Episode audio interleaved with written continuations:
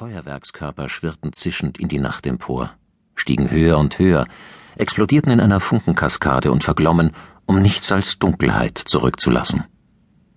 Der kalte, feuchte Betonboden drückte gegen Eivind Tverdals Wangenknochen.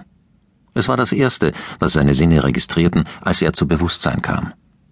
Die Finsternis um ihn herum besaß eine regelrecht physische Qualität. Sie war so umfassend, dass er sich für einen quälend langen Moment fragte, ob er womöglich seine Fähigkeit zu sehen eingebüßt hatte. Mühsam wälzte er sich auf den Rücken, um den Druck auf sein Gesicht loszuwerden. Er blinzelte, doch seine Augen nahmen nichts anderes als tiefe Schwärze wahr. Wo zur Hölle war er? Und wie war er hierher gekommen?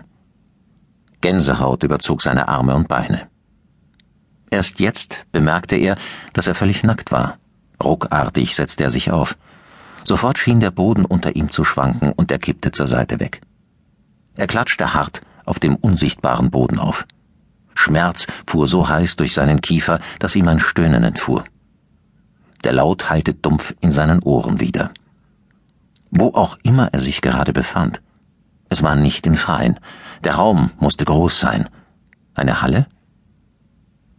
Eivind Tverdal lag auf der Seite. Ihm war zu schwindlig, um gleich noch einmal das Aufstehen zu versuchen. Sein Kopf war wie mit feuchten Wattebäuschen angefüllt. So tief er auch mit seinen verwirrten Fragen bohrte, er traf auf nichts Solides. Er war doch. Er war doch auf Lars Party gewesen. Er hatte mit ihm vor seinem Haus gestanden, damit sie das Feuerwerk besser sehen konnten. Babette war mit einem Tablett voller Sektgläser herumgelaufen. Er hatte zwei davon genommen, als sie an ihm vorbeigekommen war. Ein weiteres Mal versuchte er sich aufzusetzen. Diesmal schaffte er es, trotz des Schwindelgefühls und der dumpfen Kopfschmerzen, die ihm das Denken schwer machten. In der Finsternis vor seinen Augen blühten die leuchtend gelben und roten Sterne der Raketen auf, die über der Stadtsilhouette in den spätsommerlichen Nachthimmel gestiegen waren. Zum Glück war es nicht regnerisch gewesen etwas, das an Norwegens Westküste mehr Ausnahme als Normalität darstellte. Das Licht des Feuerwerks über Bergen hatte sich in den hoch erhobenen Gläsern gespiegelt, als sie gegeneinander stießen. Zusammen mit diesem Bild kehrte die Erinnerung an Lars Lippen auf den Seinen zurück. Ihr fester Druck, als sie sich küssten, der leicht säuerliche Geschmack von Sekt auf seiner Zunge. Wie lange war das her? Eiwins innerer Uhr nach nur wenige Stunden. Was war inzwischen bloß passiert? Hallo? rief er. Hallo, schallte es hohl zurück. Okay, nachdenken. Er musste nachdenken, verdammt. Er war nicht so voll gewesen, dass er einen Filmriss gehabt hätte. Wieso konnte er sich dann nicht erinnern? Das war ein ganz mieser Scherz. Jemand hatte ihm Knockout-Tropfen in einen seiner Drinks gekippt und ihn dann hier abgelegt, um ihm einen Schreck einzujagen. Mehr heißt das Zeug nochmal Rohypnol. Roofies. Nur dass Ivan sich im Traum nicht vorstellen konnte, wer von seinen Freunden zu einem so geschmacklosen und gefährlichen Streich in der Lage wäre. Weder Lars noch Babette oder einem der anderen traute er so etwas zu. Wer ihn hierher verfrachtet hatte, wo auch immer dieses hierher sich befinden mochte, musste sich große Mühe damit gegeben haben. Vielleicht war er in diesem Moment in der Nähe und beobachtete ihn. Eivind fröstelte, und das nicht nur vor Verwirrung und Angst. Seitdem er bemerkt hatte, dass er keine Kleidung mehr trug, spürte er die kalte Luft, die ihn umgab. Sie roch abgestanden und schwach nach eingefettetem Metall, wie in einer Autowerkstatt. Vorsichtig stand Eivind auf. Sofort nahmen seine Kopfschmerzen zu. Er schwankte leicht, ging aber nicht in die Knie. Als er die Arme ausstreckte, um mit den Fingerspitzen in alle Richtungen zu tasten, griff er nur ins Leere. Ist da jemand? rief er. Jemand erklang das Echo seiner Stimme. Es hörte sich jämmerlich in seinen Ohren an.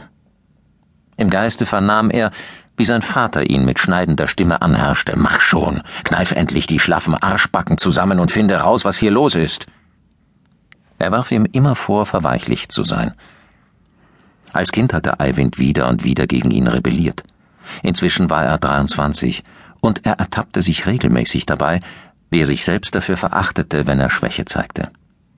Irgendwann musste sein Vater sich in seinem Gehirn eingenistet haben und kritisierte nun jeden seiner Schritte. Ivan straffte sich.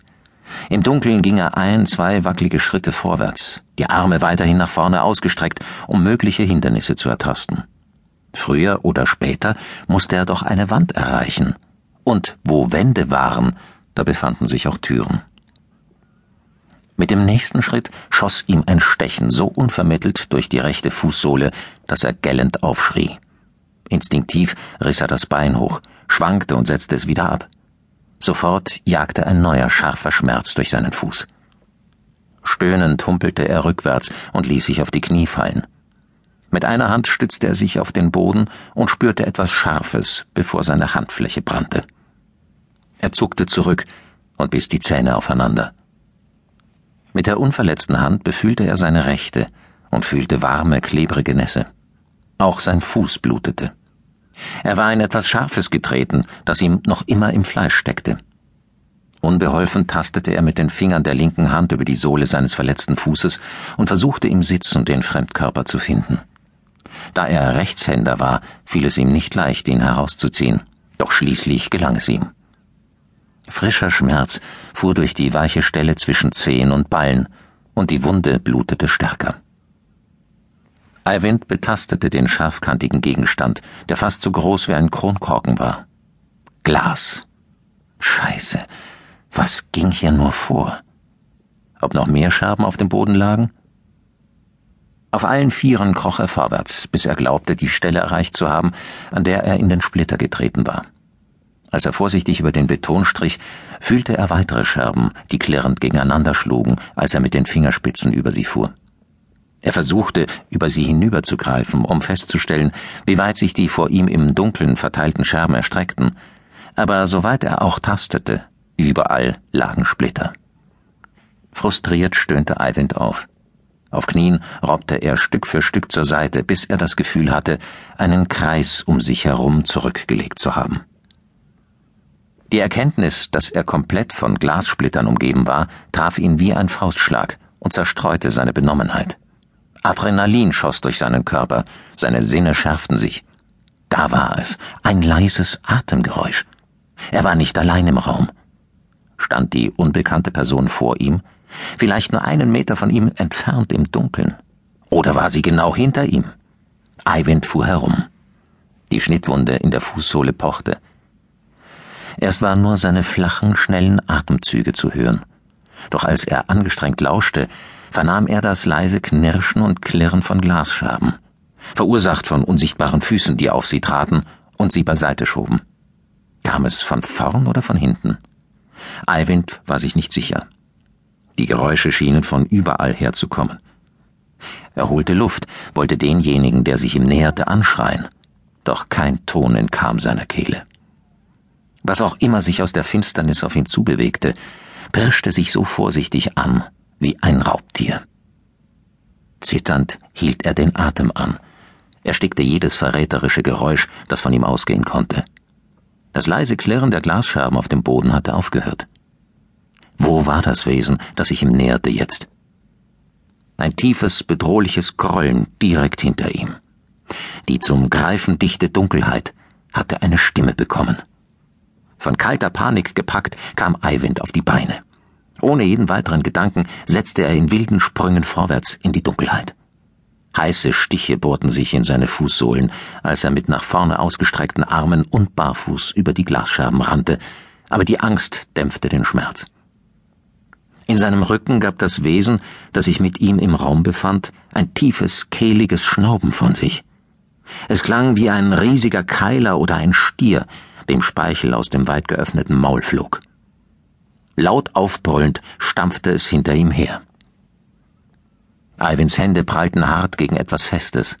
Er unterdrückte ein Keuchen und hielt abrupt an. Hektisch fuhr er mit schmerzenden Handflächen an dem Hindernis entlang. Eine Wand. Hinter ihm donnerte das monströse Etwas heran. Die polternden Schritte und das wütende Schnaufen nahmen mit jeder Sekunde zu. Ohne weiter nachzudenken, hastete Eivind an der Wand nach links.